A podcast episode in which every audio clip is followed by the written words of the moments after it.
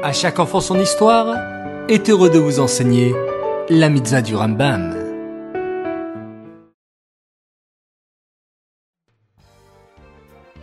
Bonjour les enfants, Bokertov, content de vous retrouver, j'espère que vous êtes en pleine forme. Baou Hashem. Aujourd'hui, nous avons une mitzvah du Rambam qui est la mitzvah positive numéro 101. Il s'agit du commandement qui nous a été enjoint au sujet de l'impureté causée par la lèpre. La lèpre n'était pas une maladie, mais une plaie qu'Hachem envoyait pour réveiller le cœur du peuple juif et l'encourager à faire teshuva. Il existe trois sortes de lèpre, sur la peau, sur les vêtements et sur la maison. Sur l'homme, il y avait des gros boutons sur la peau. On attendait de voir, au bout d'une semaine, si la tache grossit.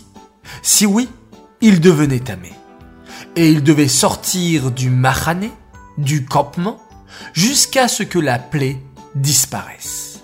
Ensuite, il y avait le processus des jours de pureté pour qu'il puisse aller au mikvé. Et après ce processus, il pouvait retourner chez lui dans le mahané. Si la plaie tombait sur le vêtement, alors on laissait pendant une semaine. Et si la lèpre grossissait, alors le vêtement était tamé il fallait le brûler.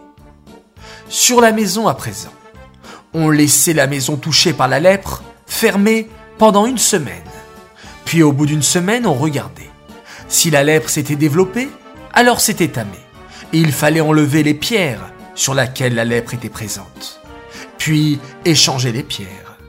Et si ça continuait, il fallait même jusqu'à détruire la maison. Parfois, se cacher des trésors dans les murs. Et cela était une récompense tout de même pour le juif.